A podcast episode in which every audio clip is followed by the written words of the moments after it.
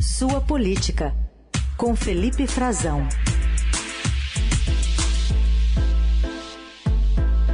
Oi, Frazão, bom dia. Oi, Carol, bom dia para você. Bom dia, Heisen. Bom dia. Bom dia. Bom, e nessa véspera aí a gente tem hoje o candidato do PT ao Palácio do Planalto, o ex-presidente Lula, mantendo o foco né, nessa entrevista de logo mais ao Jornal Nacional. Ontem nem participou de eventos públicos aí fora é, de São Paulo, tentando poupar talvez a voz, né, dar aquela revisada nos temas que deve ser, a, devem ser apresentados ali pelos apresentadores, não? Com certeza. Ele já vinha manifestando isso, né, Carol, algumas vezes. O Lula já teve problemas, aí falhas na voz durante eh, discursos públicos, tem feito sempre é, discursos em, em, comícios ou é, reuniões. Quando ele se expõe por mais tempo para falar, inclusive em entrevistas, sempre acompanhado de água, bebendo muita água para poder é, lubrificar a garganta, né, como ele mesmo diz que antigamente gostava de tomar um conhaque, mas hoje em dia não dá mais. É, o Lula fez uh, essa opção orientado pela campanha para se poupar, para tá, estar descansado também e revisar esses temas. Uh, a gente viu nessa semana já as duas primeiras entrevistas, que são as, talvez a principal sabatina, um momento de exposição muito grande é, para os candidatos à presidência da República, são 40 minutos, são entrevistas extensas em que ele se expõe para uma audiência muito grande, é o jornal de maior, o telejornal de maior audiência do país já há vários anos, e tem, assim como com o Bolsonaro, ocorreu com o Bolsonaro, uma tendência, do caso do Lula, de haver um pouco mais de tensão do que a gente viu, por exemplo, com o Ciro Gomes. Com o Ciro, parecia que ele estava praticamente fazendo o seu horário eleitoral. Ele dominou o ambiente, ele inclusive é, conseguiu pedir voto para candidatos do PDT a deputado federal. Ele fez uma série de propostas, apresentou é, seus números, né, aquelas ideias dele um pouco mirabolantes, mas num tom muito mais ameno do que com o Bolsonaro, que a entrevista começou com embate e terminou numa fase um pouco mais tranquila, o presidente tentando se controlar, conseguiu durante uma boa parte da entrevista, mas com Lula também pode haver tensões, sobretudo porque os dois já governaram, né? os dois têm teto de vidro, os dois podem ser cobrados por seus atos e omissões. Então, eles têm o que, o que, o que responder, têm o que mostrar e têm também satisfações a dar e, é, logicamente, que a entrevista vai ser conduzida nesse sentido e o, o Lula vai querer falar de fome, vai querer falar de meio ambiente, é, cultura, respeito às mulheres, o, o, tema que ele já vem, inclusive, trabalhando é, na rede social, sobretudo o tema do, do emprego, da renda, temas da economia. E tem, claro, eh, os, os, problemas do último governo do PT, né, do governo Dilma Rousseff, na economia, pode ser usado contra ele, mas ainda mais que isso, os casos de corrupção que o levaram, inclusive, à prisão. Ele vai ter que responder pra, por isso também. Optou por eh, fazer uma série de reuniões nesses dias, eh, traçar as suas estratégias de como vai responder, assessorado pelo Aloysio Mercadante, que está participando coordenando né, o plano do, de governo, da Gleisi Hoffmann, presidente do PT. Na área jurídica tem o advogado dele, Cristiano Zanin, que precisa é, é, orientá-lo sobre como responder nesses casos de corrupção, mensalão, o, o petrolão, a Lava Jato, e também da área de comunicação do PT, né, o próprio marqueteiro Sidônio Palmeira, o Edinho Silva, ex-ministro, e o Rui Falcão também, hum. que coordena a comunicação do PT hoje. É claro que outros também participaram, deram é, detalhes, mas tende a ser, é, de novo, é, pode haver embates. Né? Pode se esperar um pouco mais de embate, como houve com o Bolsonaro, um pouco mais de tensão, sobretudo se a gente pensar, eu não, não acredito que o Lula vai entrar nisso, como o Bolsonaro gosta de entrar, mas já entrou inclusive em 2018, mas cada um a seu modo, os dois têm muito embate com a TV Globo, não só os próprios eh, candidatos, mas os seus militantes. Né? A gente tem o histórico de eh, militantes eh, partidários do PT de escolherem a TV Globo como alvo, e há uma, uma mágoa muito grande é, justamente sobre a edição do debate de 1989, que o próprio Jornal Nacional já reconheceu depois que houve um erro, um enviesamento da edição que acabou ah, favorecendo, tornando a edição mais benéfica ainda ao então candidato na época que virou, ganhou e, e virou presidente da República, Fernando Collor. Bom, amanhã, como destacou a Carol, a abertura da campanha eleitoral no rádio e na televisão, aquele horário eleitoral obrigatório. Enfim, já tem uma avaliação de que peso pode ter esse horário, porque o candidato Bolsonaro de 2018 nem tinha praticamente espaço né, nesse horário. É, eu acho que isso está sendo sobre, supervalorizado.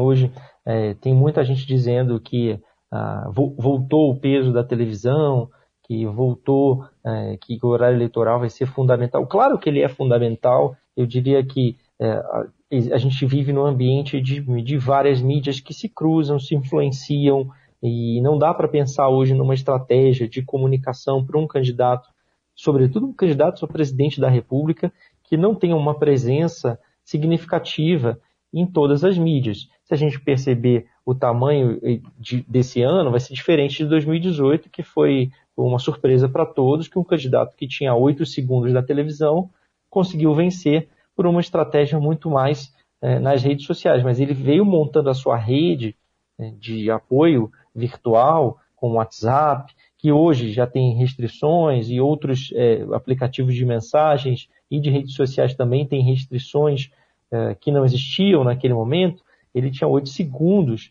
e isso é, e conseguiu vencer. Havia um desequilíbrio. Hoje não, a gente vai ver o Lula com 30, 3 minutos e 39 segundos, o, o Bolsonaro 2 minutos e 38 segundos, praticamente um minuto a menos só.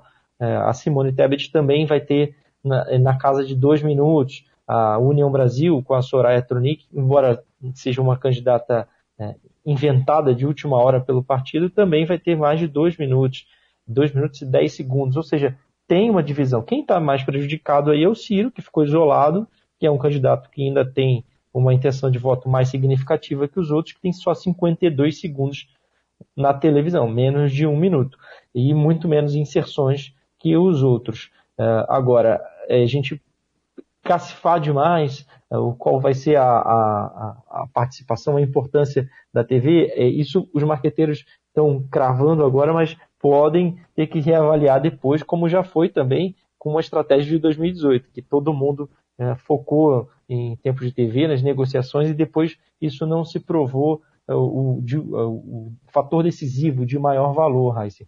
É, uhum. Isso passa um pouco essa revalorização pelo que aconteceu na pandemia, né, que houve um aumento de fato no tempo médio do brasileiro, é, chegou, passou de seis horas e meia, é, chegou em algumas regiões do Brasil, é, passou de seis horas de consumo de televisão e a maior parte disso é dedicada ao jornalismo, mas as pessoas já, já foram flexibilizadas, a quarentena é, a gente não vê, não, não tivemos lockdown, ou seja, isso poderia ter sido ainda mais intenso.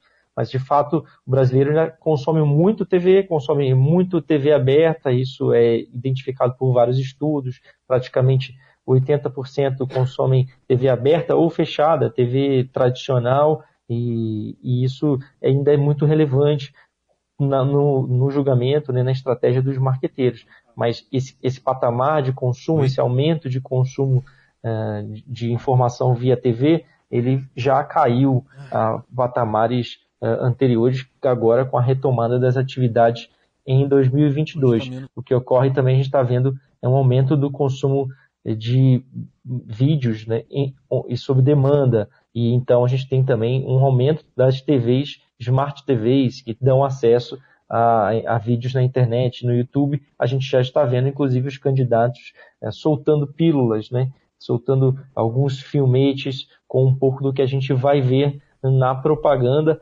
é, que deve ter um tom um pouco mais formal agora no início, com a apresentação dos candidatos, a apresentação dos seus governos, reforço da sua imagem, é, diferente dessa guerra que a gente está vendo no dia a dia na campanha nas ruas.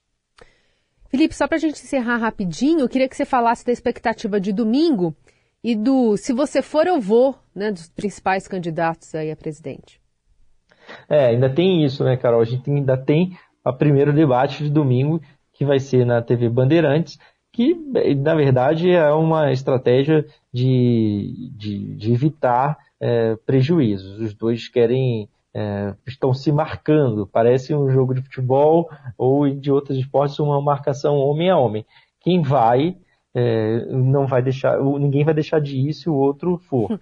É, então o Lula, a indicação do Lula, a inclinação dele é ir ao debate. Então o Bolsonaro também ainda não confirma, mas a tendência é que ele vá. Inclusive chegaram a, a campanha do presidente é, já disse que avaliou a participação dele como positiva no debate da no, na sabatina da TV Globo, achou que ele foi muito bem e isso deu mais confiança para que eles é, decidam ir ao debate da Bandeirantes, o primeiro debate da presidência, é, como é tradicional, Carol. É, o Lula também tende a ir. Isso aí é um jogo, na verdade. Né? Eles vão decidir, vão, vão afirmar apenas em cima da hora, é, ou se algum deles não tiver algum problema grave, algum assunto de maior gravidade para se ausentar, uhum. que não seja de saúde, né, para evitar ter que se comprometer ou virar alvo, alvo, virar um para-raio num debate sozinho. Ninguém vai querer fazer isso. Mas a estratégia, inclusive no comitê do Bolsonaro, já há bastante tempo,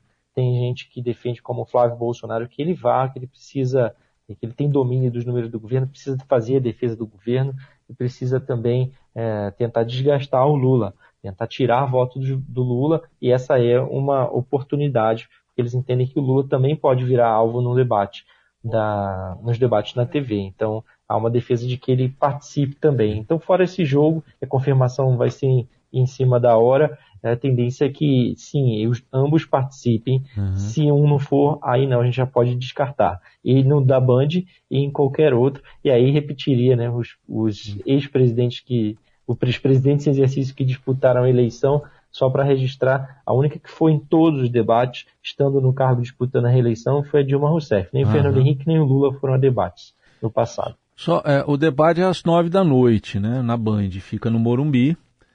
É, não é tão longe assim de São Bernardo, se, se decidir de última hora. E também de Brasília, dá um voo, duas horas, menos de duas horas de voo, né? Mais ou menos. Menos, menos de duas horas. Menos de, de duas, duas horas. horas. Uma hora e quarenta. Depende do, do vento. Dá para resolver de última hora ainda. tem ele ponto. Hã? E a Band tem ah, tem ele ponto, é verdade. A gente Ó, já, ainda mais. A gente já usou, eu já, usei, já, usou, Usei, já usamos o ele ponto lá também, então dá para descer lá no no ele ponto da Band também. É. Enfim, é possível. Dá para dá para decidir de última hora. Aliás, é uma das, uma das coberturas mais legais para os jornalistas é, dos debates na TV. Né? Hum. os bastidores são bem interessantes. Muito bem. Felipe Frazão conosco nesta quinta, dando esse tom aí da, das campanhas né, e das estratégias por trás. Obrigada, viu? Até semana que vem. Até, Carol Heissen. Obrigado a vocês. Um abraço para os nossos ouvintes também.